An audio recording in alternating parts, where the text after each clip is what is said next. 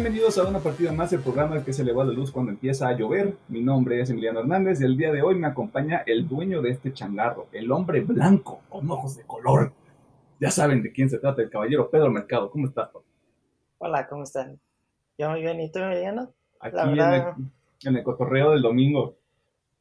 9 de la mañana, como siempre. 9 de la mañana, papá. Estas ojeras no son una grapa, güey. Como se han dado cuenta, falta nuestro querido amigo, hermano, miembro de UPM, el señor Alejandro Gómez. Nuestra otra contraparte morena. Que por cosas del destino no se, no se encuentra el día de hoy, pero está en espíritu y en corazón. Está, tuvo unos problemas de logística, los cuales se pueden resumir a vivir en Tonalá. Este, obviamente está viendo lo que puede hacer dentro de sus capacidades. Esperamos que esté aquí la próxima semana. Pero como dijo Pedro, pues está en espíritu, porque es muy probable que esté dormido en este momento. Lo cual no lo culparía tampoco. Hay muy pocas cosas que se pueden hacer en su caso. Sí, está bien. Sirve que le descansa al muchacho. Es correcto. A ver, ¿qué hiciste esa semana, Pedro? Vamos, convivamos, seamos amigos. Pues fíjate que otra vez le di duro al, al Halo. Como que me entró otra vez como mi época de que lo juego mucho. Y creo que también tiene que ver con el Infinity. Mm. Eh, también descargué y probé el Dungeons and Dragons, la Alianza Oscura.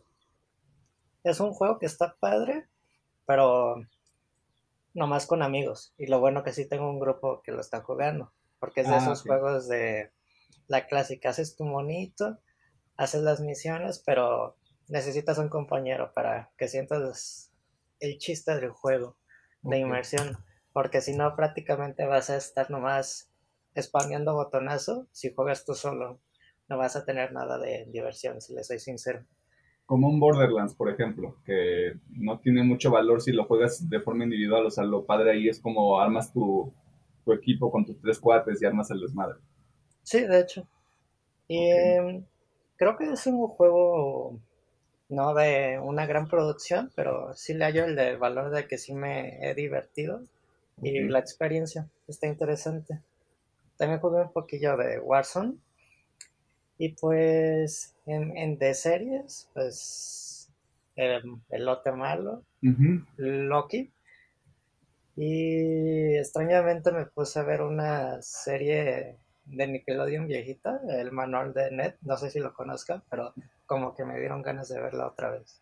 El valor nostálgico de esa madre. Que en ese momento era como de, sí, a huevo, estos consejos están a toda madre, güey, los voy a aplicar. De hecho. que yo creo que la gente de nuestra edad, yo creo que la gente de nuestra edad sí lo ubica, porque me he dado cuenta de que es muy común que para esa época mucha mucha gente, o tal vez la mayoría de las personas, tenía el acceso a, la televisión por cable. O ya más adelante creo que lo pasaban en abierta ese programa.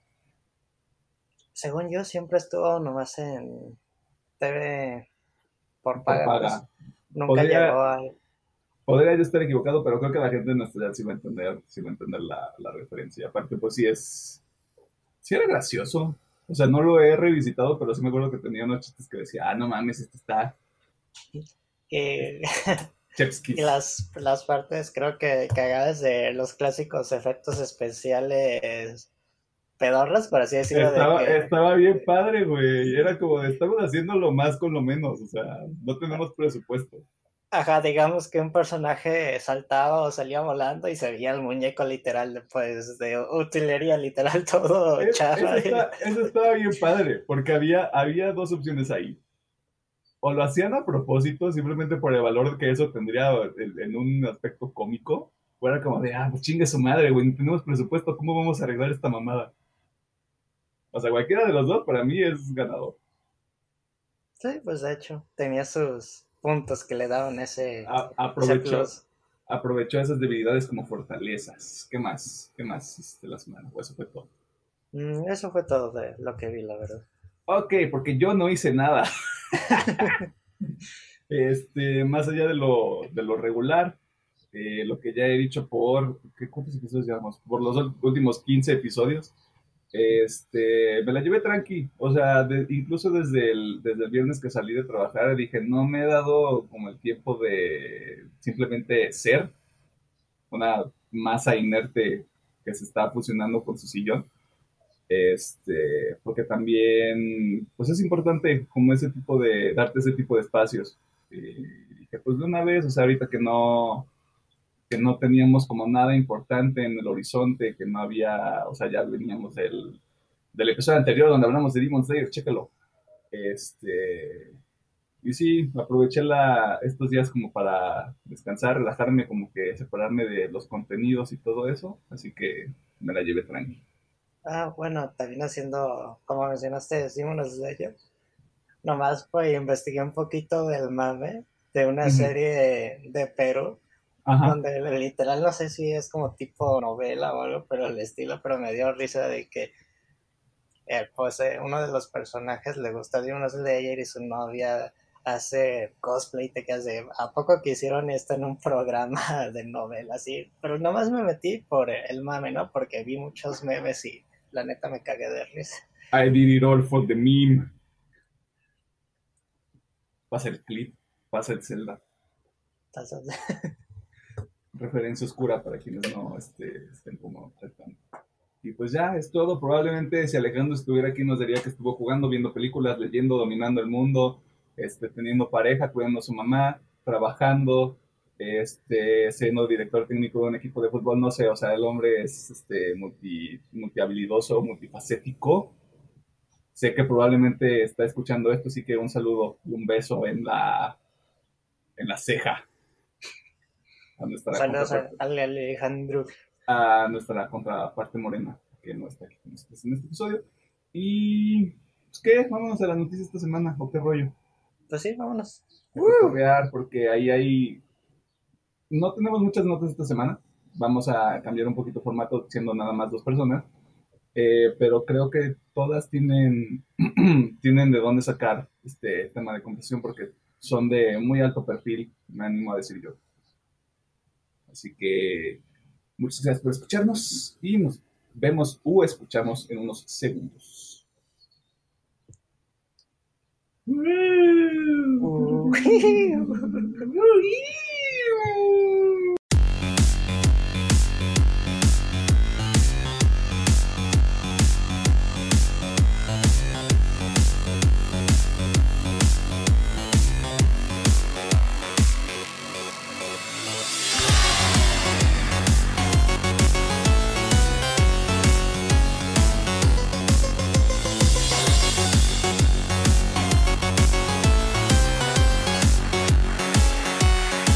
Nos encontramos en la sección de noticias donde te ponemos al tanto de las cosas más interesantes que suceden en el mundo del entretenimiento, la cultura popular y demás cosas ñoñas. Y esta semana seguimos en el tren infinito del anime porque se anunció de manera oficial que la tetralogía de Neon Genesis Evangelion estará llegando el 13 de agosto a la plataforma de Amazon Prime Video. Esta saga, conocida como la reconstrucción de Evangelion, es una reimaginación de la historia que Hideaki Anno creó en el año de 1995 ya que incluye nuevos personajes, cambios a la trama original e incluso un final diferente al que se construye a partir del anime y la película End of Evangelion. Amazon confirmó la llegada de estas películas a través de un comunicado de prensa el pasado primero de julio. En ese mismo anuncio confirmaron que las películas estarán disponibles en 240 países y que al menos la última parte de la saga tendrá doblaje a 10 idiomas, incluido el español, y que tendrá subtítulos en 28 idiomas. Obviamente, o probablemente la nota de la semana porque la gente perdió colectivamente la cabeza. Con este y con otra nota que les vamos a decir más adelante. ¿Cómo lo ves, Pedro? Bueno, la verdad sí me emocionó la noticia porque esta película ha estado en el limbo por como más de cinco años y de repente, el, si mal no recuerdo, el pasado marzo se estrenó en Japón pero sí fue una noticia de repente, ¿qué creen? Ya va a llegar la película a los cines japoneses. Obviamente aquí no. Y pues, que pues la iniciativa de, Amazon Prime Video creo que fue una lección acertada de que hagas, tomaron esta película y las anteriores tres para ponerlas en su servicio de streaming. Porque sinceramente yo pensaría que esta película tardaría más llegar a, pues aquí en México y en América Latina, porque pues yo creo que las licencias japonesas es un poco difícil traerlas aquí al mundo hispanohablante para, digamos, tomar la licencia y llevarla al cine o a algún servicio de streaming. Pero pues Amazon se puso las pilas, más de 240 países y esperemos que, bueno, yo que he visto las películas y de serie que den un buen, un buen sabor de boca, porque si usted lleva rato en este podcast, sabe que el autor ya odia su obra y ya no le interesa hacerla más cuando tratamos el tema de la comunidad tóxica, que tenía que ver con, con Evangelion, su creador. Sí, creo, creo que el tema principal ahí es que el, si te quedas con el final del anime, que es, que es mi caso en específico, es muy abstracto. O sea, esos últimos dos episodios no te dan un sentido de cierre.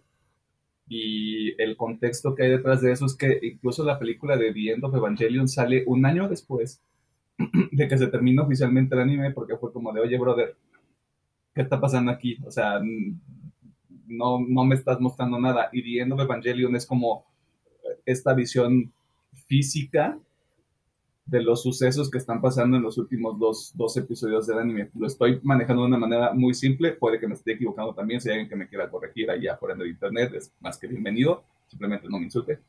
Este, y otra cosa que es importante mencionar es que estas tres películas, las primeras tres películas de la reconstrucción de Evangelion, se supone que iban a llegar a Amazon a principios de este año. Y pues no pasó puro pájaro nalgón.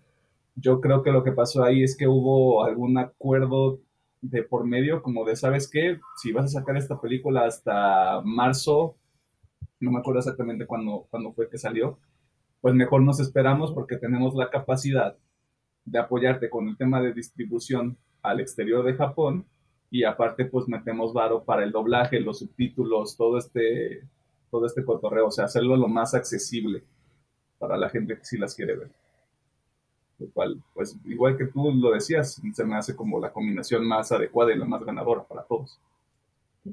Aunque también mencionando, a mí me gustaría de que si se da la oportunidad, que también la lleven al cine. Yo creo que sacarían buena ganancia porque lo comentamos en, cuando vimos la película de Demon Slayer, que yo la vi en el cine, que literal era una función normal de un superestreno taquillero. Estaba en todas las áreas y eso me sorprendió mucho a comparación de que he ido a otras funciones especiales de, de animación japonesa no pasan de dos a tres funciones al día.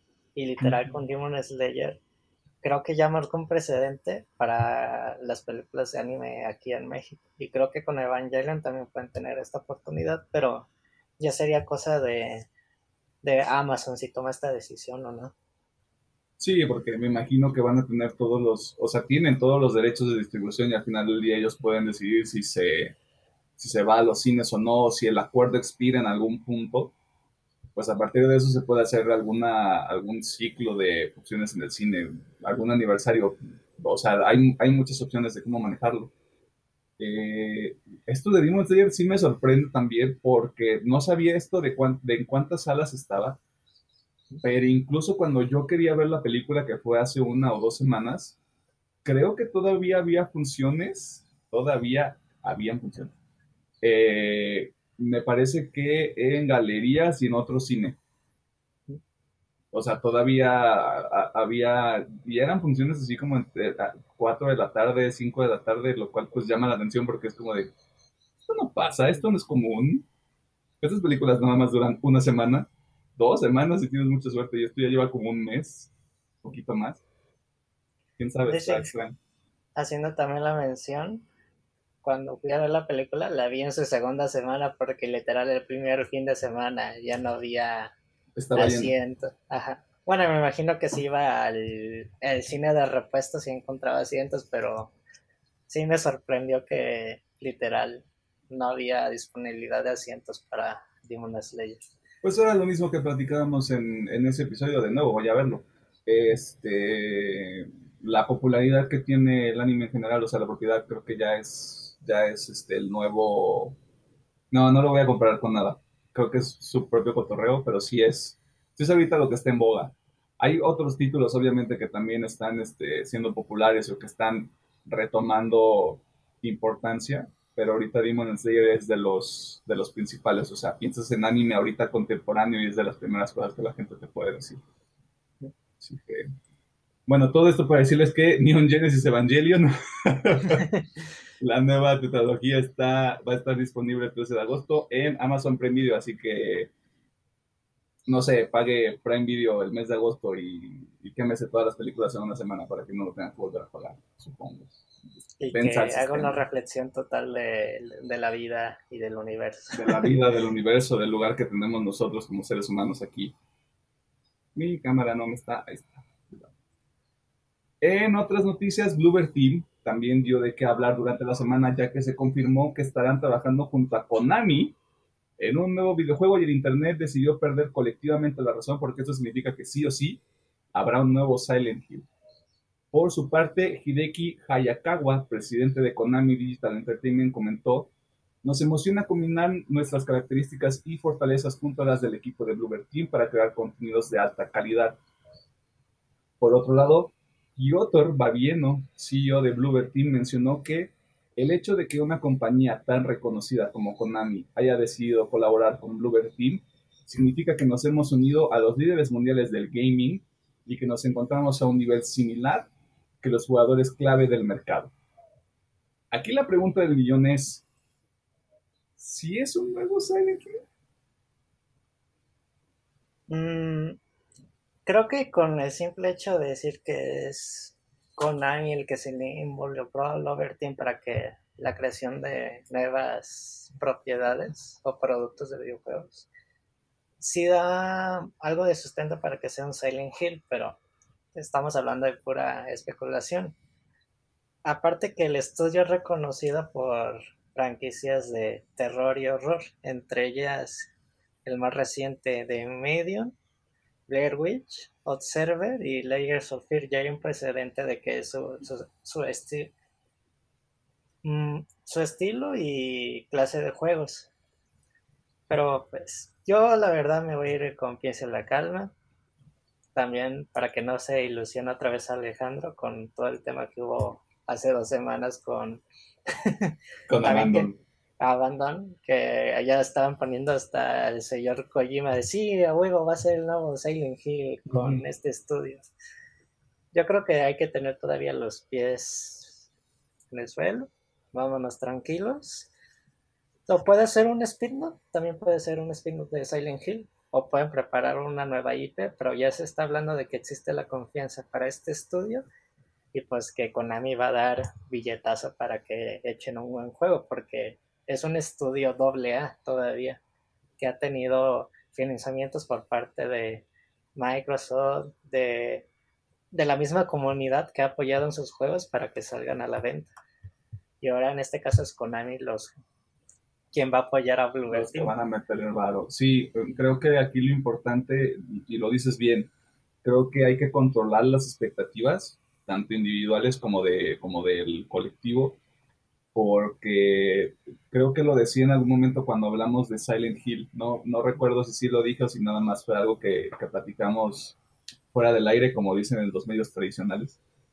Eh, creo que Silent Hill ya, ya, ya alcanzó un estado casi mítico, donde no importa, no importa que un juego salga con el nombre Silent Hill, ya lleva una carga positiva y una carga negativa.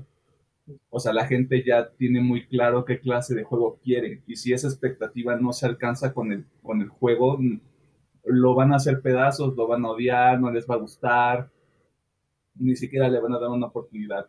O sea, que es un arma de doble filo que si lo llegaran a anunciar como de estamos haciendo un nuevo Silent Hill y se la pelan, desde ahí creo que todo va a ir para abajo. Pero creo que lo más inteligente que pueden hacer es estamos haciendo un juego nuevo con Konami. No hay nada más. Adiós.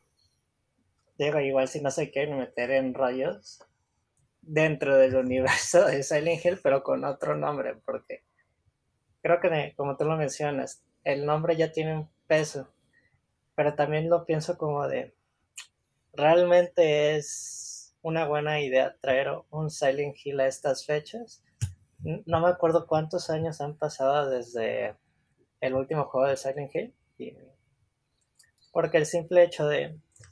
La verdad no es un... Mm, no quiero sonar mamón ni nada, pero no creo que es un juego que vaya a vender mucho, si soy sincero.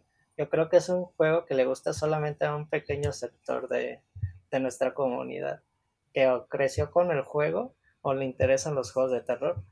Aunque no, no dudo que X influencer o medio si habla de los juegos también se pueda volver muy popular, pero yo no lo veo como algo muy certero para traerlo al mercado. Sí, o sea, lo que, lo que pasa ahí, y esto creo que sí lo dije en un episodio, está por ahí, no recuerdo exactamente cuál, eh, va a llegar un punto en el que no, o, no, puedes, no puedes reinventar la rueda otra vez. O sea, lo que, lo que hicieron con Silent Hill 2 es algo que se queda capturado ahí en el espacio-tiempo de esta industria y no se va a volver a repetir.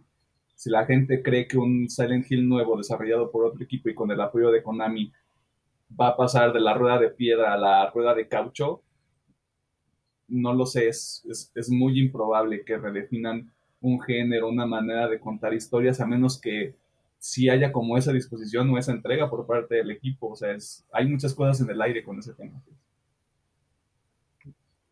Y pues de nuevo, controlen sus expectativas. Es todo lo que les va a decir Aparte yo, que si de hecho, si esto es cierto, apenas van a, cerrar el acuerdo y van a entrar en las primeras fases de creación de ideas y de producción. Así que tampoco se obviamente van a pasar dos, tres años para que o sepamos algo de, esta entrega o que se nos muestre algo también. Sí, o sea, va, esto apenas está cocinando, va a tomar tiempo. Incluso me atrevería a decir que si empezara como un Silent Hill, se podría desviar a otra cosa completamente porque así es el desarrollo de videojuegos. Puede ser como de, ¿sabes qué? Yo creo que es mejor sí tomar estos elementos, pero vámonos a crear algo diferente hagamos, hagamos otro tipo de apuesta. Creo que también ese sería un movimiento muy interesante por parte de Bluebird Team y pues de Konami, que ya necesita un hit, ¿no? Después de mucho tiempo. Sí, pues literal ya se, perdón, eh, se dedican nomás a la venta de, de cartitas y de ventas de, de maquinitas de pachinko. Pues oye, hay que, hay que comprar las tortillas de alguna manera. Hay otra alianza que se está cocinando y que involucra a dos jugadores importantes de la industria, Hideo Kojima y Xbox. Creo que tú andas más enterado que yo en este cotorreo. Tengo una noción de cuál es este acuerdo que se alcanzó, que se alcanzó o no tanto como un acuerdo, sino como de vamos tentando las aguas, hagamos este acuerdo de caballeros y ya después regresamos a ver qué cotorreo. Pero ¿qué está pasando ahí? Mira, hace un par de meses, cuando se dio esta noticia de que Google Stadia iba a cerrar sus estudios de videojuegos, qué gran movimiento, por cierto, por parte de Google, se decía que Hideo Kojima ya tenía un acuerdo con ellos para la creación de un videojuego exclusivo para su plataforma de forma episódica. Cuando esto ocurrió, se perdió pues toda la inversión que se iba a tener de este nuevo juego. Y se dice que Hideo Kojima volvió con PlayStation para decirles que, que les haga otro jueguillo y según las aguas le dijeron un no definitivo que ahorita no están interesados de volver a trabajar con él. A lo que se dice que el señor Kojima fue con Microsoft y Xbox a ver si les interesaba su proyecto.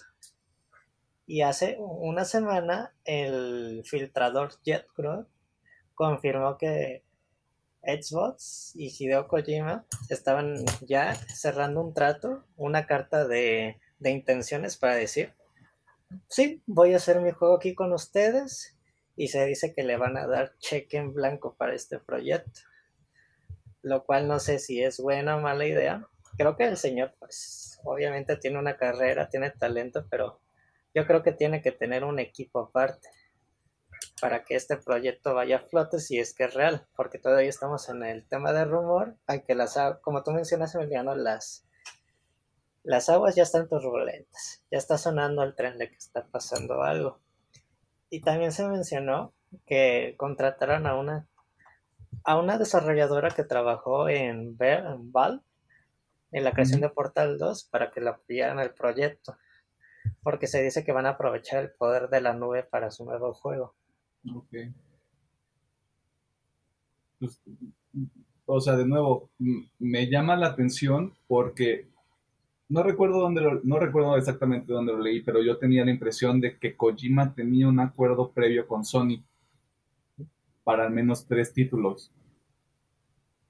Puede ser el caso de que haya una especie de renegociación ahí, que, que Sony y que Kojima hayan dicho, ¿sabes qué? Pues te hago Dead Standing Director's Code y eso cuenta como un segundo título, así que chingas a tu madre.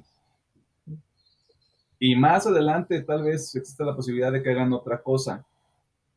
Pero esto entre Xbox y Kojima también pues llama la atención porque creo que es una manera apropiada de hacer las cosas en el sentido de que, sabes que ya trabajé contigo de forma exclusiva, déjame ir a este otro lado a ver qué es lo que me pueden ofrecer. O sea, al final del día estamos hablando de dos entidades relativamente distintas y creo yo que también con un, con un alcance y una tecnología que si bien ves las especificaciones de cada consola nueva de, de Sony, de Microsoft y dices, ah, pues son, son lo mismo, teraflops, este, gigahertz, 4K y la madre, cada una creo que debe de tener ahí sus fortalezas y sus debilidades para el tipo de experiencia que el señor Kojima tiene en su mente y que después quiere plasmar para que todo el mundo diga, ay, está bien chida o ay, no mames, está bien cutre, güey.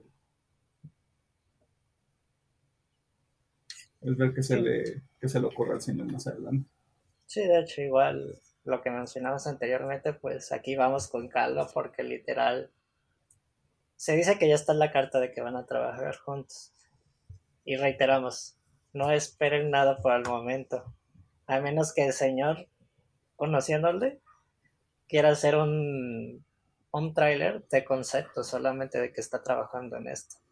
Pero creo que también sería demasiado pronto para, para también sacar hasta un tráiler de concepto. Todo depende, todo depende, de cómo funcione su mente. Sí, porque el anterior rumor era de que sigue con Sony y está trabajando en un juego de miedo, que no era Silent Hill, ¿eh? nomás para, para mencionar. Y pues, como tú mencionas, a lo mejor el trato con PlayStation ya acabó o dijeron, no, pues ya eres libre de hacer lo que quieras. Tú, tú haz tus trabajos. Si tienes otro concepto, pues vuelves también si quieres. Y aquí andamos, andamos esperando tú como, como Pedro por tu casa, jaja. Este, pues yo regreso, yo regreso a lo mismo, que el tema de, de Konami con Bluebird Team, no crean en el hype, o por lo menos no lo sobreexploten y sean pacientes. Es todo lo que nos queda para saber más información sobre este tipo de proyectos y de acuerdos y cosas que pasan en, en la industria de los videojuegos. Siguiendo en ese mismo tema, otra noticia que nos llamó la atención esta semana es que Remedy Entertainment, estudio cuyo último lanzamiento fue Control en 2019, reveló que están trabajando en un multijugador que tomará lugar en el mismo universo de este juego. Por medio de una publicación en el blog oficial del estudio, Mikael Kasurinen, director de la ahora franquicia de Control, confirmó estas informaciones, añadiendo que se estará trabajando junto al equipo de 505 Games para crear una experiencia cooperativa de cuatro jugadores PvE, es decir, jugadores contra el ambiente. En esta misma publicación, el señor Kasurinen menciona que comprendemos que habrá escepticismo sobre el multijugador, pero yo creo que podemos construir experiencias como esta sin comprometer nuestro ADN o las historias que queremos contar. Sí, necesitamos repensar nuestros ángulos, nuestras técnicas y nuestra mentalidad, pero lo veo como un desafío emocionante. ¿cómo se vería un juego multijugador hecho por Remedy?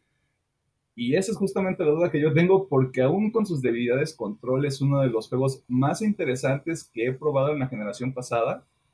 Y el concepto, el mero concepto de este juego me tiene intrigado porque solo mostraron una foto donde hay cuatro personas en lo que es la casa antigua, como con una especie de armadura, están como esperando turno o están esperando su, su ronda. No sé, es como muy, muy vaga la imagen eh, y como no hay más información más allá de esto, porque apenas está como en esa etapa igual de, predesarrollo.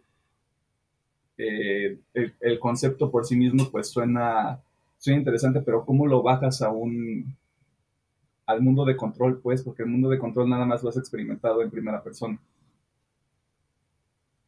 ¿Cómo lo ves tú? Mm, yo creo que creo que es la primera aventura del estudio en un juego multijugador. También, es cierto. Cabe recalcar que creo que sí soy medio fanático de su trabajo con lo que hicieron con Alan White y Quantum Break. Y Control, obviamente, que también fue de mis juegos favoritos de la generación pasada. Mm, no sé qué concepto vayan a tomar. No sé si los personajes vayan a tener poderes como Jesse o algo por el estilo de, digamos, uno puede, como igual que Jesse, lanzar objetos, uno se especializa en armas, etcétera. Yo creo que sí podría ser una buena propuesta, pero me preocupa el hecho de que según mi noción y lo que he leído, están trabajando en otros dos juegos, aparte de este juego multijugador. Bueno, me imagino que ya es un estudio muy grande y ya tienen gran personal para que el equipo se divida en, en varios sectores para crear varios juegos sí me llama la atención. Tendremos que esperar para qué onda con el juego. Si va a ser dentro del mismo edificio de, control. O también de estas partes dimensionales que se nos ponen un. se nos ponen muy. de manera muy leve dentro del juego. Que cada piso es como que especializado en algo y, y estos pisos te pueden llevar a otro lugar aparte. Pues igual sí, sí me interesaría saber porque aparte que me imagino que van a tener una gran imaginación para los enemigos, con lo que todo lo que yo probé en control sí da para una experiencia muy vasta y rica y divertida. sí. Oye, retomando ese punto que decías de los dos títulos, me parece que nada más es uno, porque en el mismo, en el mismo, este, en la misma publicación del blog, lo único que mencionan es estamos trabajando en un control con más presupuesto. Es que... Y, yo voy. Grandes palabras. Mm, según yo también estaban trabajando la campaña, solamente la campaña de un juego de celular chino que se llama Crossfire. Mm. Y solamente estaban desarrollando la campaña para que el juego pudiera llegar a todo el sector mundial. Obviamente como estos juegos chinos que nunca salen de, de su país, que a veces sí son conceptos interesantes. Para un control con más presupuesto, me gusta esa idea. O sea, que... ya, sin, ya sin glitches, sin buffering ni nada, o sea, eh, que es de las cosas que más le fallaban a ese juego, pero sí, me estás diciendo que no a tener buffering, dame 10. Ah, sí, el, la neta sí, el rendimiento nosotros que lo jugamos en el One y Play Slim 4, de el simple hecho, si ponías pausa, había una caída brutal de FPS. Unos segundos, pero sí se notaba de que a la consola sí le pesaba el juego, o que no le dieron mantenimiento. Le, le daba un espasmo así como de, oye, brother, espérate, como que le estás poniendo pausa, así como la cámara ahorita, ¿eh? ¿Qué está pasando? Pero sí, o sea, eso, es lo que me intriga más. El problema es que también ese, ese control con más presupuesto tampoco me diría que es una secuela o es otro juego, o sea, de, de, shooter en, tercera persona, perdón. Eh, pero a ver qué, qué, pasa en ese cotorreo, porque es cierto, o sea, Remedy trae ahí otros proyectos, también lo mencionan en, ese misma, en esa misma publicación, o sea, es cuestión de estar pendiente a ver qué, anuncian más adelante. Porque pues, de nuevo, unos dos o tres años para que anuncien algo al respecto, muestren algo. Sí, podría ser una secuela de Control, tal vez con otro personaje, pero si jugaron los DLS, se podría decir que están uniendo todos los universos de sus, de sus juegos. Así que también queda la especulación de que va a ser secuela de Control de Alan Wade o va a ser un nuevo personaje también. Ya hay crossover. Control, Control by Alan Wake. Deluxe Edition. Ultra. Ultra, Ultra HD 4K. WTF. Y lo más probable es que vaya a salir exclusivamente para PlayStation 5 y, los series. Y ahí no va a haber ningún, ningún pedo de rendimiento. Esperamos. Eh, yo digo que no, porque a lo que vi el port que hay para las nuevas consolas se ve, se ve chingón. El performance mode de ese pinche juego. ¡ah! ¿Por qué no tengo Play 5 en este momento? Pero sí, andaremos al pendiente de lo que haga Remedy.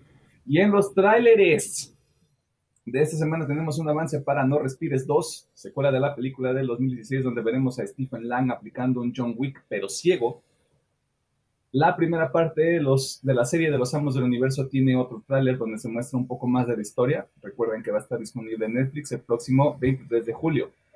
También se publicó un avance para la película animada de Mortal Kombat titulada La Batalla de los Reinos, que al parecer es secuela de otra película animada de Mortal Kombat, eso yo no lo sabía. En películas que tal vez no sean tetósfera, pero que se ven interesantes, Beckett, un thriller protagonizado por John David Washington, quien interpretará a un turista en Grecia que después de sufrir un accidente se verá envuelto en una conspiración. Uh, este tipo de películas le gusta a la gente de los Estados Unidos. Amazon Prime Video lanzó un avance para Joy, otra película que aplica a un John Wick pero con una mujer como protagonista. Y por último, hay un primer vistazo a Visions, esta colección de cortos animados que sucede en el universo de Star Wars y que estará disponible en Disney Plus el próximo mes de septiembre. Visions, me parece que es el trailer de la semana a reserva de lo que tú puedas decir. También es, para mí es el trailer de la semana. Mm, se ve, se ve interesante. Sí, todo el detrás de cámara y el hecho de que es una antología y están trabajando con muchos estudios japoneses para este producto sí me llama la atención porque se ve que cada cada, cada episodio de la antología te va a llevar a un mundo diferente y, con diferente animación, estilo, etcétera, sí, se, sí me llama muchísimo la atención. Puede estar padre. El trailer de Los Amos del Universo también se ve interesante. Es como de, mm, tal vez, tal vez sí lo vea después de todo. Sí, también se ve muy interesante. Pero ya veremos qué sucede con todo ese cotorreo. Esas fueron las notas de la semana. Si estás en desacuerdo con estas opiniones y nos quieres faltar el respeto, primero no lo hagas, o sea, ¿para qué no tienes eso? Este, pero si lo quieres hacer de una manera este, diplomática, están las redes sociales que están en la descripción del video, están los comentarios aquí en YouTube. Eh, y si nos quieres decir cosas bonitas, pues con mayor razón, ahí están todas esas vías para que nos hagas llegar tus comentarios. Vámonos al tema de la semana que está muy conceptual, bro todo lo que vamos a decir al respecto. Bueno, no, no, no, vamos a hacer reseña de, nada. No. Para que nadie se asuste. Es como opinión y percepción de, de este mundo. Nos vamos a morir todos. Tal, vez deba, tal vez deba cortar eso. No, no sé. Free speech. Vámonos al tema de la semana de una vez.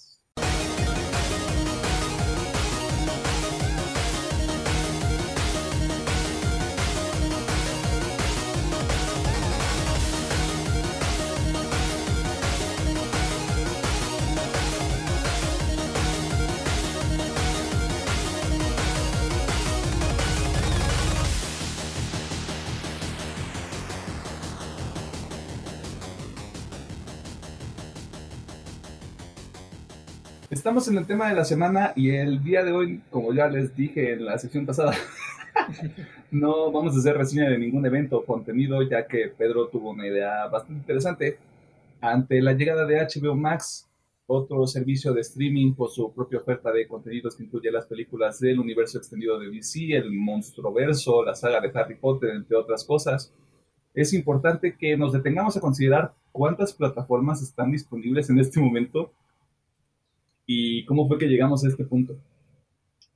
obviamente el caso de Netflix es el más conocido por todos nosotros, una empresa que inició brindando un servicio de renta de películas a domicilio y que para 2007 diversificó su estrategia entrando al mundo, al mundo del streaming o transmisión de contenido y actualmente es uno de los claros líderes en ese mercado, pero ¿quiénes llegaron después de Netflix?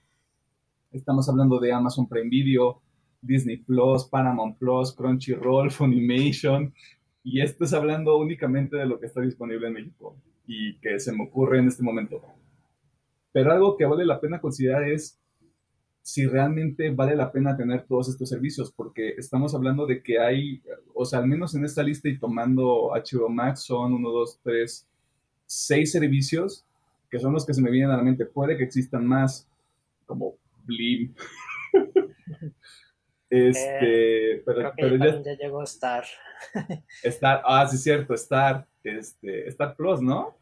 Bueno, sí, Star Plus. O sea, todos dijeron, vamos a ponerle plus a todo ya, chinga su madre. Adiós a la creatividad. Este, pero estamos, estamos hablando de que puede que haya 7, 8, incluso más de 10 servicios allá afuera para que la gente consuma contenido y no sé, creo que ya llegó a ese punto en el que es, es demasiado. Ya, ya, no, ya, no es, ya no es algo innovador, ya no es algo que trae una propuesta nueva. Simplemente me parece que estás seccionando contenidos. No sé cómo lo veas tú. Bueno, creo que, pues, como mencionas, Netflix es el caso más exitoso, Creo que sigue siendo la plataforma emblema de los servicios de streaming. Yo creo que el simple hecho de como fue la primera en hacerse global, tenía los contenidos de Warner, de Disney, de, de diversas productoras dentro de su servicio. Y al darse cuenta de que las, más, las demás productoras de que Netflix estaba sacando buen varo con su servicio y solamente teniendo licencias decidieron crear sus propias plataformas. Y también yo creo que también va del simple hecho de que en, eh, creo que fue en el 2011 cuando Netflix se puso las pilas y creó su primera serie original que creo que fue House of Cards. Sí, creo que sí fue 2011 si no me equivoco, fue esa serie. Y de ahí ya hemos tenido productos como eh, Stranger Things, en Dark, en Narcos, eh, Castlevania, las que se me ocurren ahorita de lleno. Sí, sí, sí. Y también, también ha creado productos eh, por región.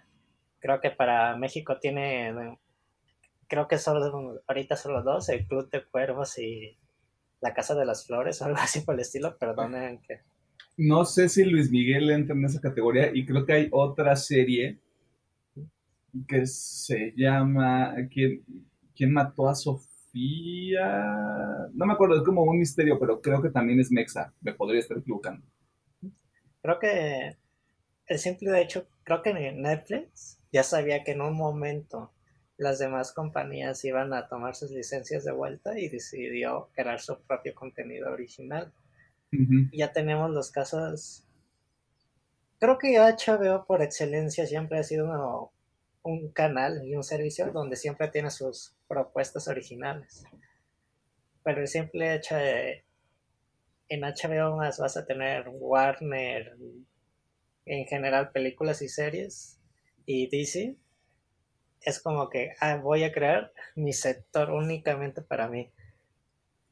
Y también es el caso de, Disney, pero creo que ahí pues depende mucho de tus gustos, a qué plataforma te quieres ir. Creo que nosotros, digamos, las tres principales que tenemos nosotros es Prime, Netflix y, Disney Plus. Todavía no quiero, bueno, en mi caso personal todavía no me quiero meter a HBO pero tienen su super oferta, bro. Esto no es un comercial para HBO, por cierto. Si quieren que les hagamos un comercial, pues ahí están los arrobas en la descripción. Porque a mí lo que me, lo que me llama más la atención es que no, no era, regreso mucho a esta idea de, las, de seccionar el contenido, de dividirlo de una manera en la que estas películas están acá, estas series están en esta otra plataforma, estas otras películas están este, en este, Chuchita Plus, no sé, o sea, va a llegar un punto en el que todo está tan dividido y tan, y tan segmentado que a medida que vayan saliendo más servicios, porque es muy probable que sigan saliendo, es como de, o, se van a empezar a repetir cosas, o van, a, o van a quebrar de plano porque no hay ningún otro tipo de propuesta más allá de contenidos que están completamente licenciados, en el sentido de que tienen las licencias de sus contenidos, no que hayan ido a la universidad. Y es como, ¿por qué? O sea, ¿cuándo, ¿cuándo, van a ser suficientes? Porque el caso que a mí me llama la atención fue, fue Disney Plus que sí, las series ahorita están muy padres y de Mandalorian y WandaVision y Loki, pero realmente era necesario que hicieras todo esto cuando podría haber alguna otra especie de acuerdo con otra plataforma. no sé, o sea, es, es, como muy... Ahora sí que lo dice todo por el dinero, hombre. Sí, el simple hecho de Disney Plus que cuando adquirió Fox y ya se convirtió en Star, sacó Star Plus, que yo creo que debería de venir de lleno con el servicio de Disney Plus. Yo sé que el enfoque es familiar, pero yo creo que lo puedes dividir en sección Disney y, Star para tener productos, por así decirlo, más maduros o de contenido más más serio. Más, pues. más, más específico, o sea, Fox pasa pues todo tipo de películas que le van a estar pasa todo este tipo de películas como Marley y yo, o este Parque Jurásico, yo qué sé, o sea, hay como una, una variabilidad muy interesante ahí, pero es, es, interesante este punto que tú dices, porque es como, claro, si te pertenece Fox, ¿por qué no incorporas estar a tu servicio? Todo ese catálogo te lo llevas para allá, porque si no, nada más estás duplicando y estás haciendo que la pague, pague dos, dos, la gente pague dos plataformas que traen cosas similares. Y realmente si los, si los comparas, Disney Plus tiene un poco más de valor que algo de Star. O la plataforma de Star, pues. Pero, o sea, también es el tema de la estrategia. O sea, ahorita el, el streaming es lo que está de moda y es lo que buscan los chavos, ¿no? Vamos a hacerle competencia al Twitch. De hecho, con el simple hecho de la comparativa que teníamos antes de los paquetes de cable, los mismos paquetes de cable ahora son los que te ofrecen los servicios de streaming por paquete así de contrátanos y llévate Netflix y Disney Plus y claro video y o este y te llevas todos los servicios por este precio económico así de que creo que queramos o no recuperamos ese viejo sistema a lo que lo veo algo muy mal porque literal o te compras un paquete mamalón para tener varios, o te decides por dos. Y tres ya, la verdad, creo que tres para mí ya es mucha exageración. O irlos turnando de cancela suscripción y me muevo un rato para acá. Y, creo que ese es el, el, principal inconveniente con el, con el sistema de suscripción de estos servicios, porque yo hago este paralelo con el Game Pass de Xbox en el sentido de cuánto cuánto se paga por el por el Game Pass, o sea, no traigo el dato con la mano. Como al mes cuánto se paga. Son 130 a la verga. El, el Game Pass normal y 250 el que te incluye el, el Gold y el Game Pass de PC. Y el Gold es para jugar en línea, ¿no? Sí. Ok, asumamos que te vas por esos 250 para tener todo, o, sea, la experiencia más completa, vaya, el paquete Plus yo lo veo en el sentido de si te están rindiendo esos 250 pesos que pagas al mes, porque eventualmente en unos 5 o 6 meses te va a sumar lo que te cuesta un título triple A nuevo en el mercado.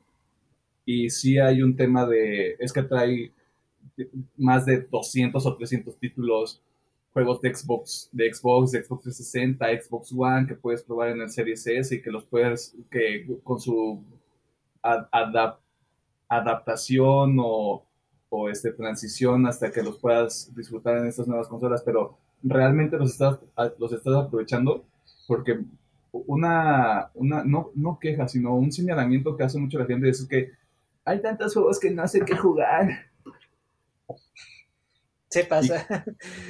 Y, no es, y no es algo malo, el tema ahí es la cantidad de oferta que hay en el servicio, que no está mal, o sea, me parece que es la estrategia de la, de la portabilidad de los títulos está chingoncísima, porque en algún momento yo quiero volver a jugar Dead Space, pero lo podría jugar en mi tele 4K, güey, que no tengo, por cierto.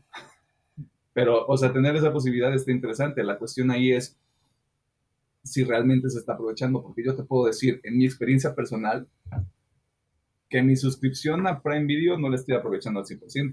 O sea, no le estoy exprimiendo esos 100 pesos que me cuesta, porque tampoco es como que me compre cosas en Amazon todos los meses.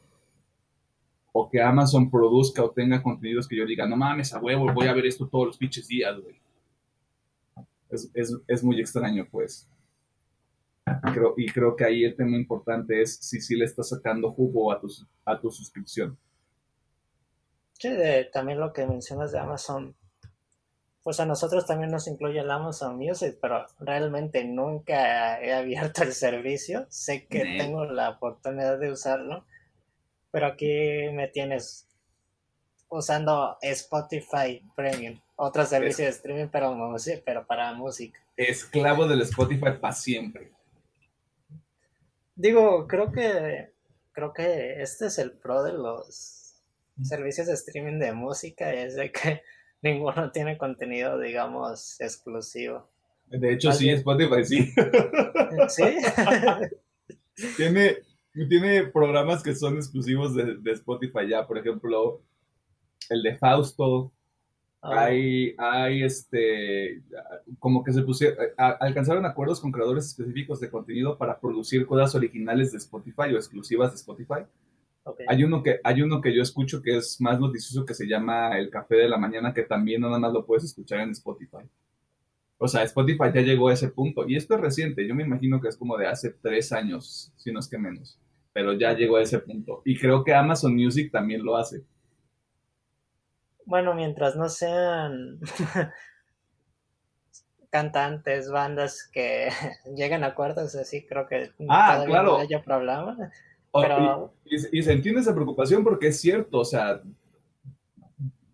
esto es un ejemplo como muy extrapolado, pero Jay-Z, que en algún momento creó junto a otros artistas Tidal y que dijo, todos mis discos van a estar en Tidal y chinguen todos a su madre vayan a suscribirse a Tidal, o si no, no me van a escuchar nunca en su puta vida. Y es como, ok, qué manera tan agresiva para impulsar tu plataforma, pero no va a funcionar, bro. Y no le funcionó, o sea, ahorita ya puedes escuchar a Jay-Z en todos lados otra vez.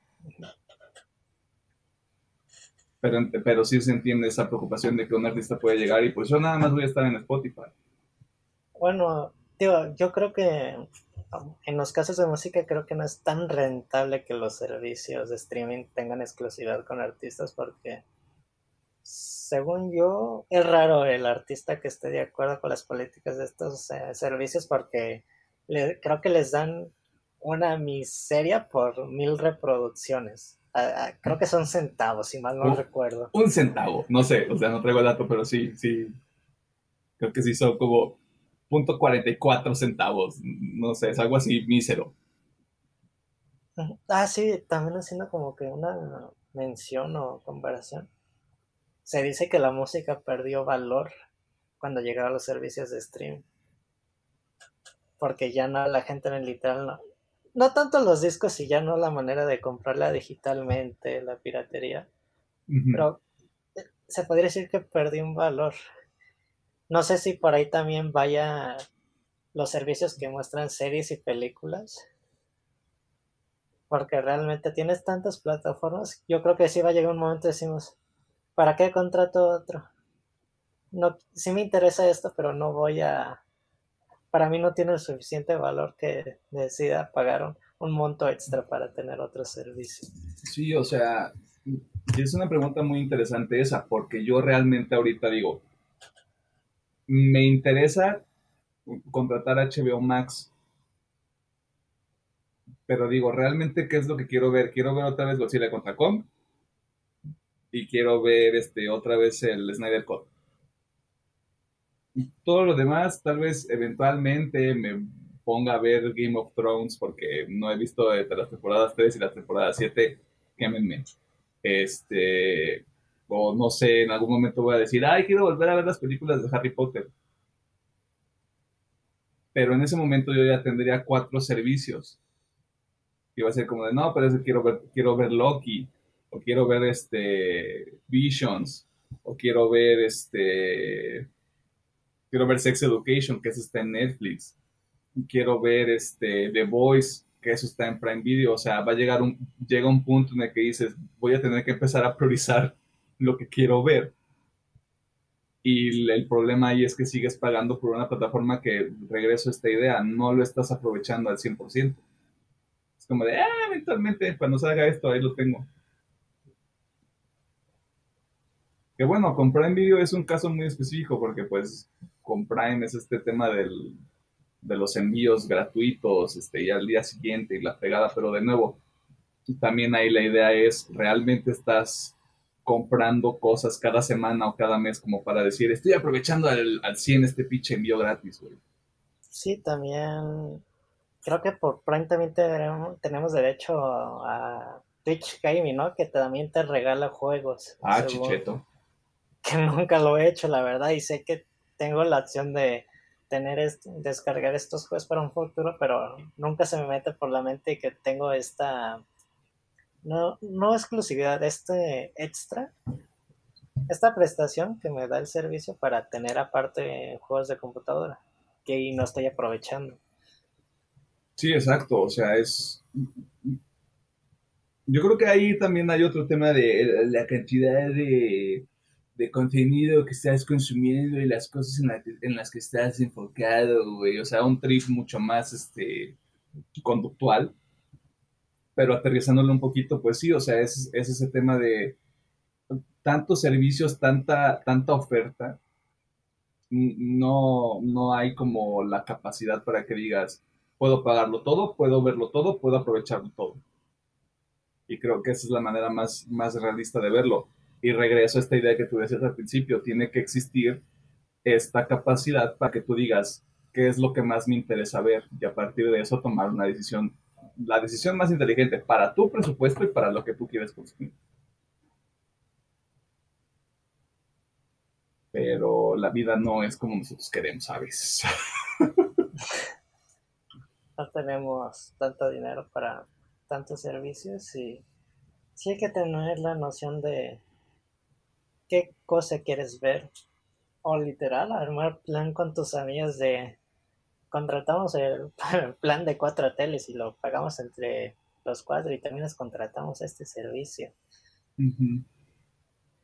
Porque, digamos, también tenemos, no sé en tu caso, Emiliano, no sé si a ti que te gusta mucho el fútbol americano, ¿pagarías por un servicio exclusivo para ver todos los partidos o no? La neta, tal vez, o sea, está el del NFL Game Pass, o sea, sí, me, sí lo tengo así como en el radar. Pero si digo, mm, pagar tanto por, por nada más cinco meses, porque la temporada nada más dura cinco meses, o sea, empieza en agosto, septiembre y se acaba en diciembre, sin contar la, la postemporada. Y pues ahí como que no vale tanto la pena, o sea, o pagarlo nada más esos cinco meses o seis meses hasta que lleguen los juegos de conferencia y, y el Super Bowl o nada más quedarme con lo que está con lo que está en tela abierta, o sea, el acuerdo que tengan ahí las televisoras. Porque también, ah, caray. Ese ejemplo que tú dices del, oh, boy, esto es oh, malo. Ni modo, así seguimos. Lo que tiene el, lo que tiene es también este, esta cuestión del fútbol americano es este, cuando lo pasan en tela abierta, es, siento que es mucho más dinámico porque no, no te quedas atrapado, atrapado, nada más te quedas en un, en un partido, o sea, ves jugadas como los highlights de todos los juegos que están pasando en ese momento.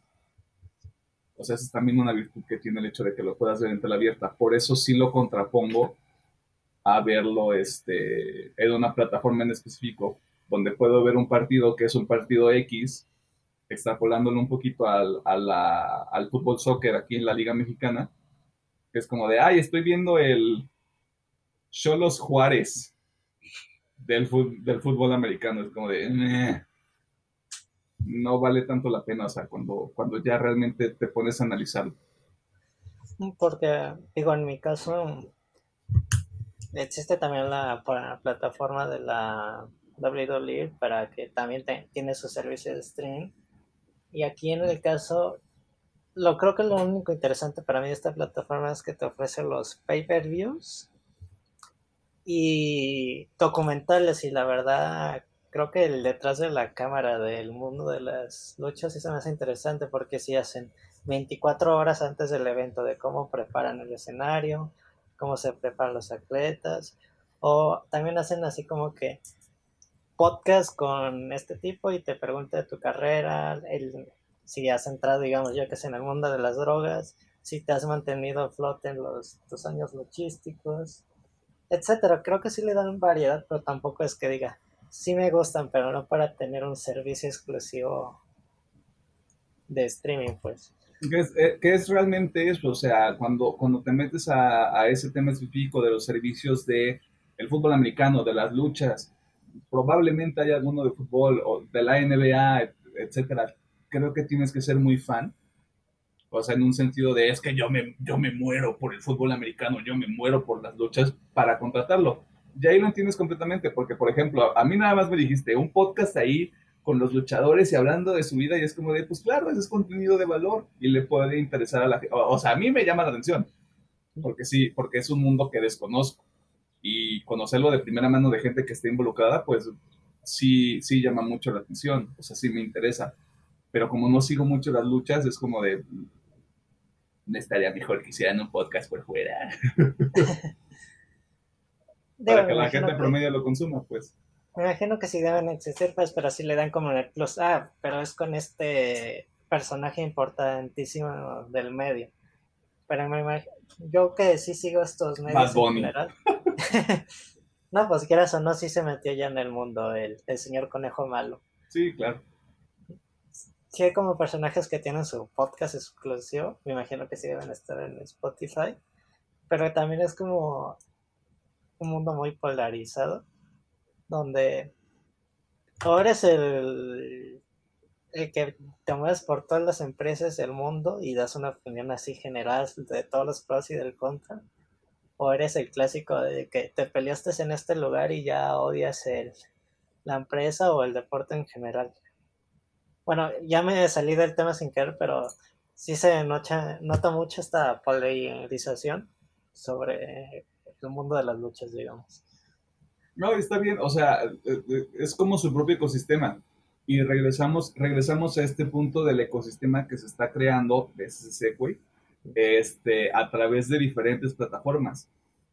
Y regreso a lo mismo, o sea, HBO Max va a tener este, Game of Thrones, va a tener el Verso, va a tener las películas del DCU, Disney Plus tiene Star Wars, tiene Marvel, tiene Pixar, tiene National Geographic, eh, Netflix tiene su, su, propio contenido original.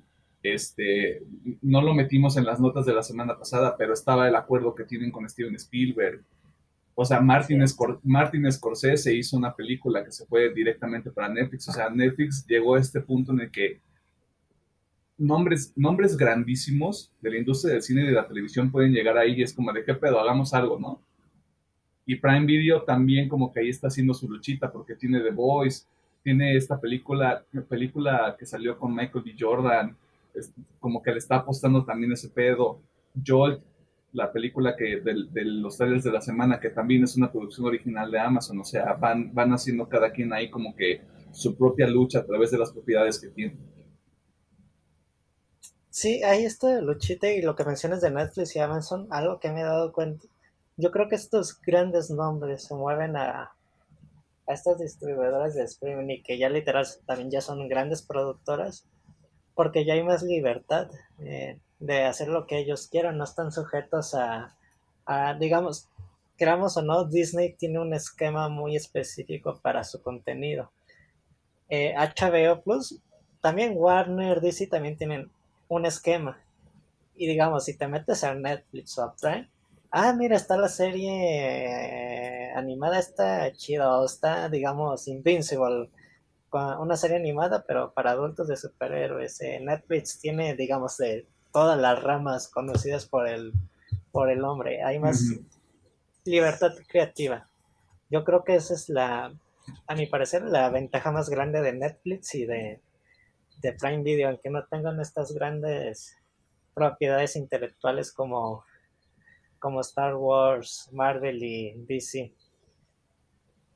Que es, que es un buen punto, o sea, y es muy cierto, o sea, el hecho de que Disney tenga Star Wars, Marvel, este, su propia, su propia este, animadora que, que es Pixar, y que HBO tenga también estas cosas de, de, de, DC, pues es cierto, se van a regir por, a falta de una mejor manera de explicarlo la gente con traje.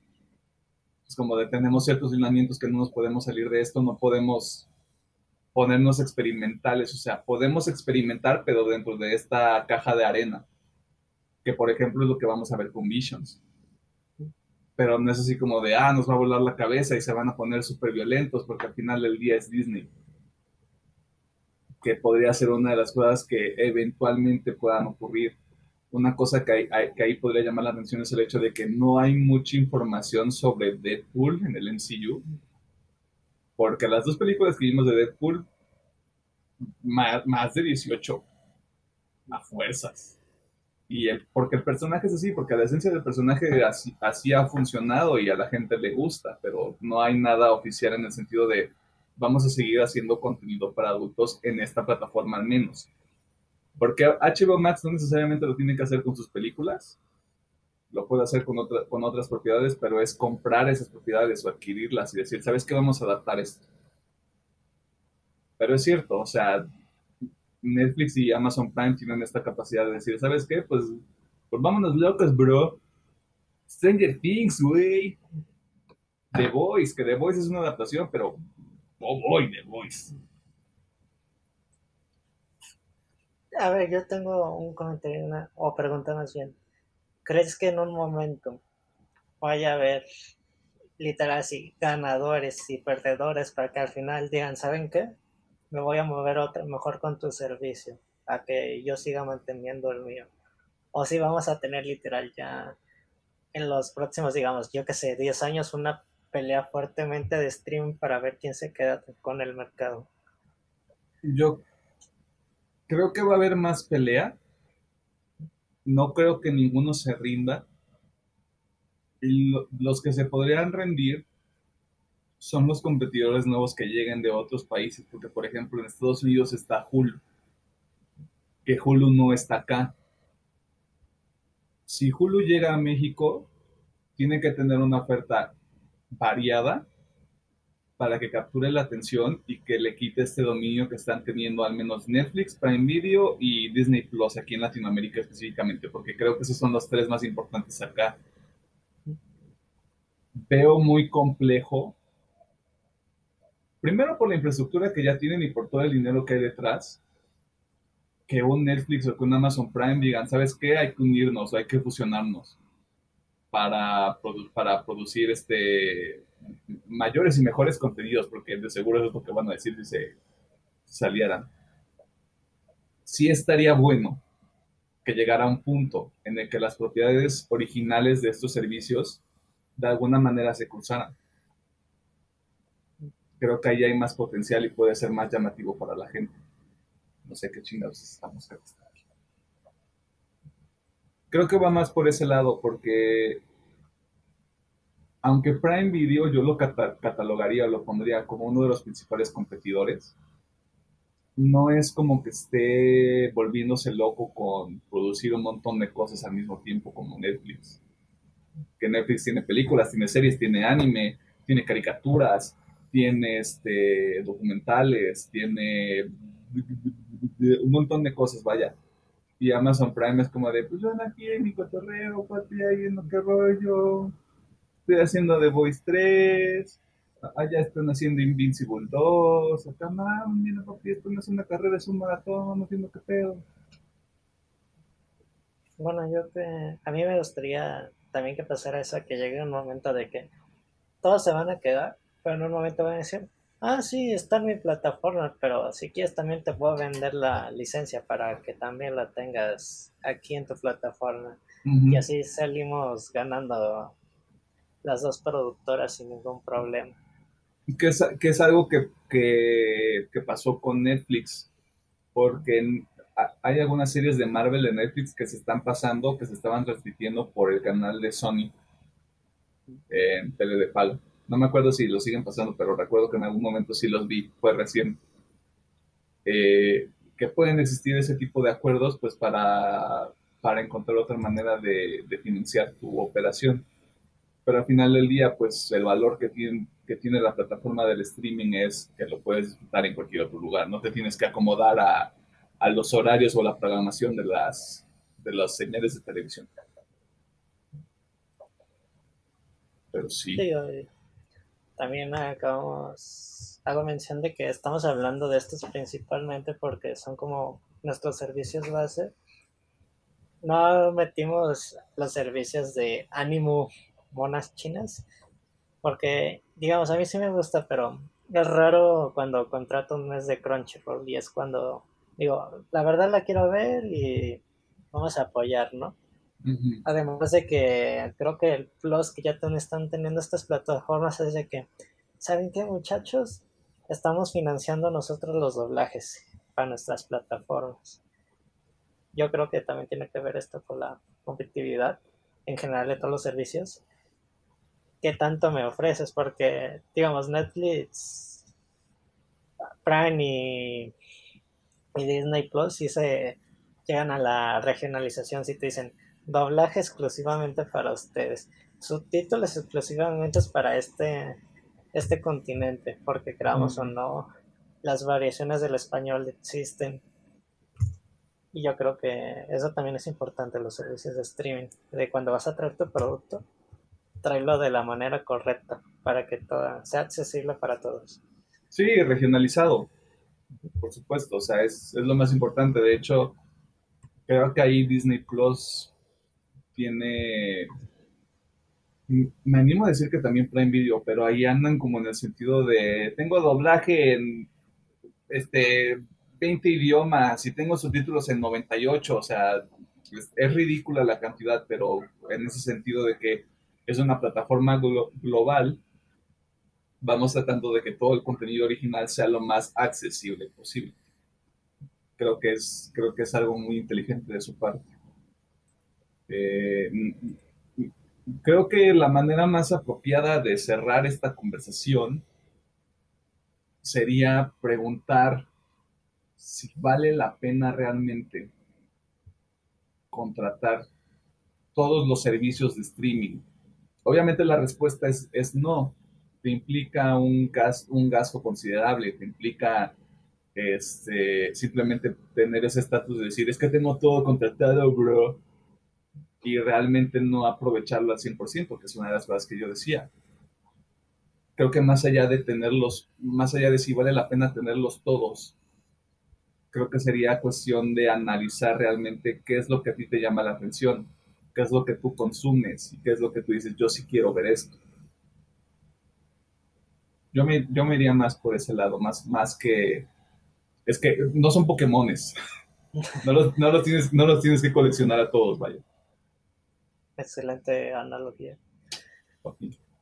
Concuerdo. analogía. No debes de tener todos. Si caben tus posibilidades, qué chido que puedes tener todos, pero también Pásanos tu usuario y contraseña, arroba UPM oficial. fin.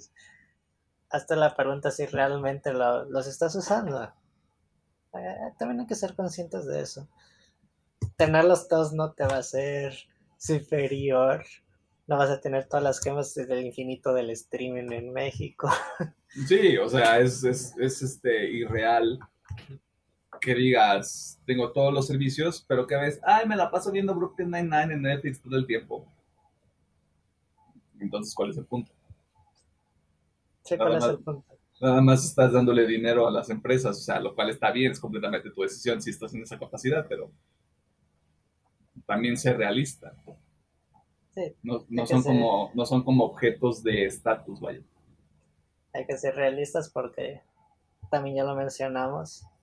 Tiene estos servicios de streaming de series y películas, pero imaginamos que la gran mayoría, digo, yo siento que ya Spotify ya está muy arraigado a nuestra vida diaria, a los que nos encanta la música y los podcasts en general, de que que, realmente creo que muchos ya tienen hasta un servicio de música exclusivo.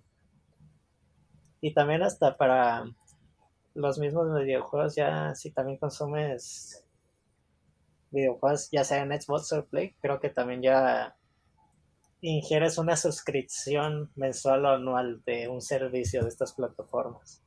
Sí. Sí, o sea, al final del día es eh, el sistema de suscripción que yo creo que ya es, es otro tema que podemos tocar más adelante. tienes que considerar realmente si, si es redituable lo que estás pagando para lo que estás obteniendo del servicio. Y es, esa misma idea se puede aprovechar aquí en el tema de los servicios de streaming. O sea, creo debería ser lo principal. No, no debes tener algo porque es como lo más reciente, lo que va a estar de moda. Es como analízalo, sé consciente de las posibilidades económicas que tienes en ese momento. Y si no, pues ahí está el internet, papi. O sea, no es como que del internet y los torrents se hayan muerto. Yo nomás digo. Más como páginas de redes sociales se hayan convertido en los nuevos centros de piratería. Exacto, no, no es como que haya páginas de Facebook que nada más dicen, aquí vamos a tener el episodio, chavos.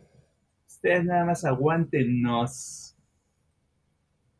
Pero bueno, esas fueron nuestras ideas con respecto a los servicios de streaming en general.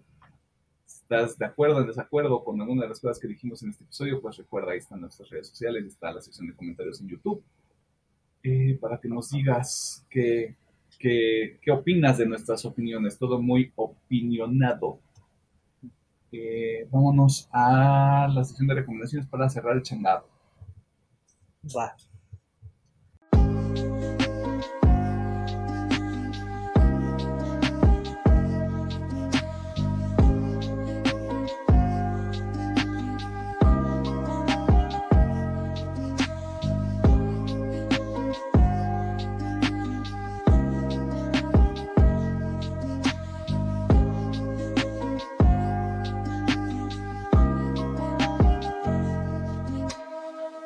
Estamos en la sección de recomendaciones que funciona también como el cierre de este eh, programa mágico musical. Eh, es muy probable que esta sección dure menos de lo que normalmente dura porque solo somos dos personas, así que vamos a ver qué sucede, ¿no? La vida está llena de sorpresas. Pedro. ¿Qué pasa? ¿Qué rollo? Bueno, hoy nomás les voy a recomendar dos canciones. Está bien. La primera es Her de Poppy que no sé cómo trabaja esta señorita, pero de repente veo de que cada, yo que sé, tres semanas, un mes saca una canción. Es un robot, Poppy es un robot, güey, ya, teoría de conspiración, pongámonos nuestros sombreros de aluminio. Posiblemente sí, sí lo puedo creer posible. Le recomiendo, creo que siguen este hit no metal. Yo creo que ya se va a quedar en este género porque creo que eh, a muchos de sus, digamos, seguidores y gente que está involucrada en el mundo de la música pesada, siempre les llama la, atención, eh, aunque sea ver un video de Poppy, porque dicen, ¿por qué, esta chica es tan, tan popular a veces? Porque es centro de, del hable de la comunidad. ¿Por qué les gusta Poppy, güey? No es metal, güey. Pinche gente, güey. Y por último, la siguiente canción es Masquerade de Lindsay Stalin. Ya la he recomendado a esta violinista, bailarina, esta muchacha, máximo respeto. Esta combinación de su música de violín más electrónica o otros géneros, más el ballet, creo que siempre le da un gran valor como creadora de contenido y como artista en general sí tiene para mí una propuesta muy, muy única, a mi parecer. Y aparte, creo que lo dijiste la primera vez que la, que la recomendaste, pero creo que vale la pena recordarlo. empieza su carrera en YouTube, ¿no? Sí. Haciendo, haciendo covers y ya después de eso fue como de, ahora estoy en Guadalajara tocando. ¿Qué chavos? Llenando el cabaret y luego se pasó al Diana y también Al Diana, ¿no? Sí sí, sí, sí, me acuerdo que, en algún momento estuvo en el Diana, o sea, tuvo este salto astronómico a la fama, cuando YouTube era una plataforma realmente enfocada en, en los creadores y en el contenido. Gracias, YouTube, por tenernos. No, pues e, era otro ecosistema también. Era, era un, un, mundo del Internet completamente diferente, donde lo viral eh, saltaba al, al, al, mundo real.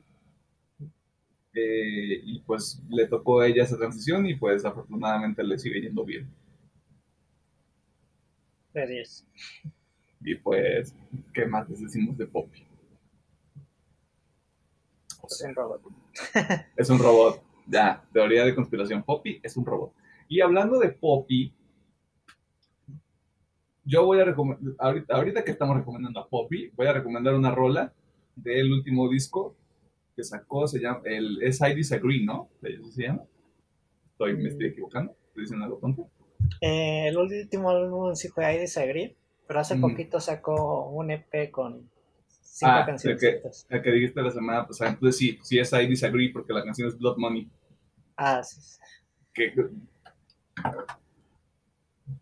Poppy hace lo que se le da su chingada gana, ya. Se tenía que decir, se dijo.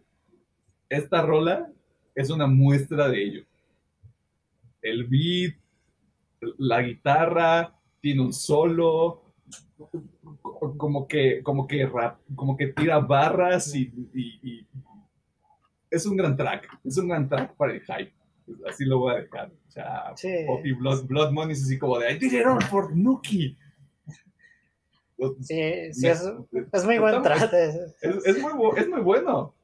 O sea, realmente es muy bueno. Es como de. Yo he hecho la recomendación de que se pueden escuchar cumbias para empezar bien tu día. Si tú crees que tu día te está se está yendo a la chingada, Blood Money de Poppy, güey. Agradeceme después. Pero sí, me voy con ese cotorreo. Blood Money de Poppy. Voy a recomendar a otra persona que a otro artista que ya había recomendado anteriormente, se llama Logic. Recomendé el último disco que sacó que se llama No Pressure. No me acuerdo en qué episodio, no les voy a mentir, no tengo esa capacidad de memoria. Pero dijo, ¿sabes qué? A la chingada, ya no estoy retirado. Voy a sacar dos tracks se llaman Intro y Vaccine. Está, duran menos de dos minutos cada uno, pero es así como de ya, este vato va a sacar otro disco y va a ser una bomba, porque me parece que es uno de los, de los raperos contemporáneos que sí traen esta idea de tengo dinero, tengo carros, viajo, este, tengo shows en todo el mundo, pero tampoco tiene miedo de hablar de su salud mental, lo cual se me hace muy, muy rescatable. Y en esa misma orden de ideas, como para que la gente se dé, se dé este, un quemón del, del, mensaje completo que trae Logic, voy a recomendar otro disco de él, se llama Confessions of a Dangerous Mind, Confesiones de una mente peligrosa, el primer track es justamente eso, él habla como de, de esta onda de lo complicado que es manejar para una persona con ansiedad como él el tema de la fama, porque de un momento para otro fue como de, pues ahora estoy en el, soy el foco de atención de la gente y están las redes sociales y está lo que la gente quiere que yo haga, pero yo nada más quiero hacer música, güey. Y, está, está muy interesante. Obviamente hay canciones también que es así como de, tengo perras, tengo dinero, tengo una mansión, tengo carros. Eh, pero yo rescato más este cotorreo que, que es este el de la salud mental, porque no, no es que esté de moda, pero creo que estamos llegando a este punto donde estamos conscientes de lo importante que es cuidar de la salud mental de la gente. Creo que la verdad eso es muy rescatable.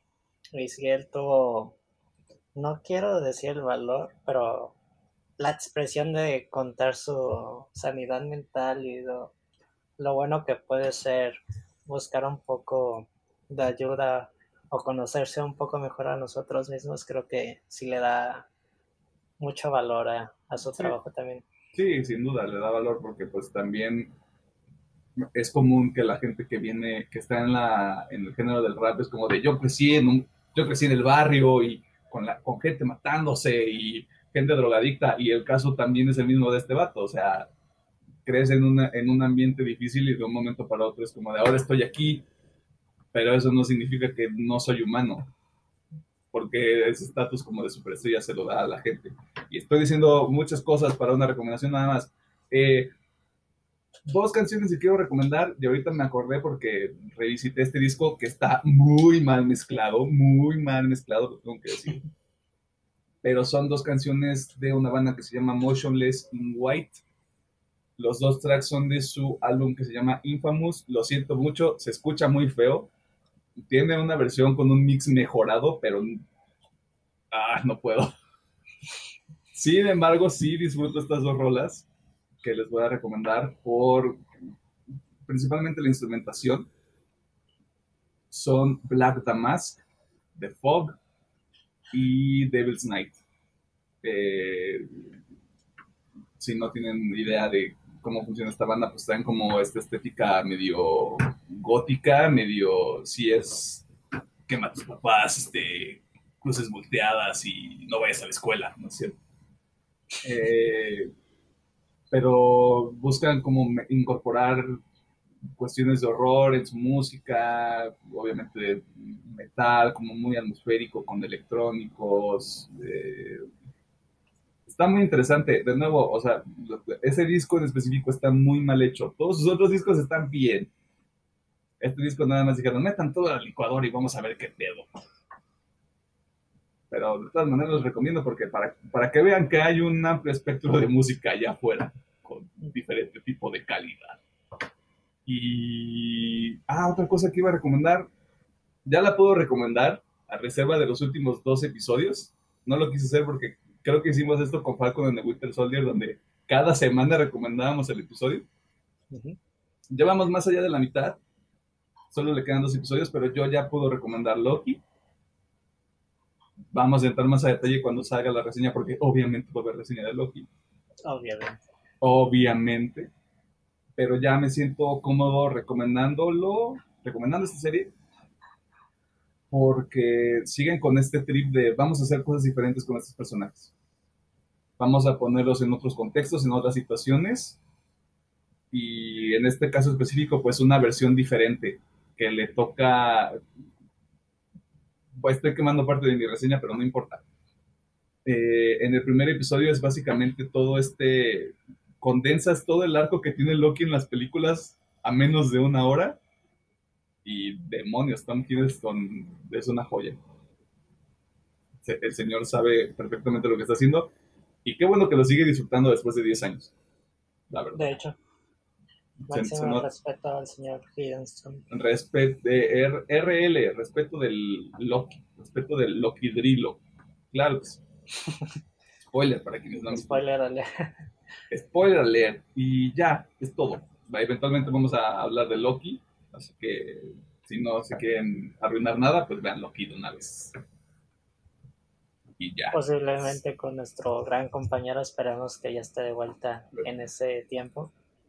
Esperemos. Yo creo que sí, pero vamos a ver qué sucede. Y, para que estén enterados, esto puede ocurrir en cualquier otro momento. ¿eh? Puedo ser yo y Alejandro, puede ser Alejandro y Pedro, puede ser yo y Pedro otra vez, pero estén conscientes de que la vida ocurre. Y la CFE no cumple con su trabajo. ya. Contexto. Si ya, dije, no, no hay contexto. Sí, ya diste el contexto con la. Ajá, ya, o sea, yo ya dije pinche gobierno puto, yo ya puedo decir, la CFE vale pa' pura longaniza. Storra, para que se entienda. Palabras finales. Eh, que chingue su madre la CFE, vámonos. Que chingue su madre la CFE. Ay, no me demanden. Que tengan bonita semana, día, tarde, lo que sea. Y si ya tienen la oportunidad de vacunarse, vacúnense. O vacunen a sus jefes eh, o abuelos, etcétera. Vacúnense y como yo puse en mis historias de Instagram, si son una bola de irresponsables hijos de la chingada que andan saliendo, más les vale que o estén vacunados o se sigan poniendo su cubrebocas. Porque de seguro no viven solos. Viven todavía con sus papás. Este fin de semana, porque también vi que salió un chingo de gente. Pues yo digo que están vacunados, ya, mentira. Yo digo que ya están vacunados, ¿no? O sea, conozco gente que se fue a vacunar y qué chido, o sea, qué padre, la verdad, pero hay gente que vive aquí en Guadalajara que no tiene la capacidad para vacunarse en otros lados y que está saliendo a la calle. Es todo lo que voy a decir. Use su cubrebocas. Si van a salir, mínimo siga las medidas. Por use, use su, su cubrebocas, este, haciendo distancia y todo eso, porque estamos en semáforo verde, pero yo ando en modo paranoia de blanco y ese verde se va a convertir en amarillo muy pronto, estoy casi seguro. Posiblemente. Y más viendo las estadísticas. Yo nomás ando así esperando para decir, ven, yo les dije que no salieron y salieron y no se pusieron su cubrebocas, todo esto es su culpa. Ya, y ya que lo regañó. Habiendo dicho todo eso, que chinga su madre la CPE y gracias por escucharnos. Muchas gracias. Besos en el dedo meñique del pie.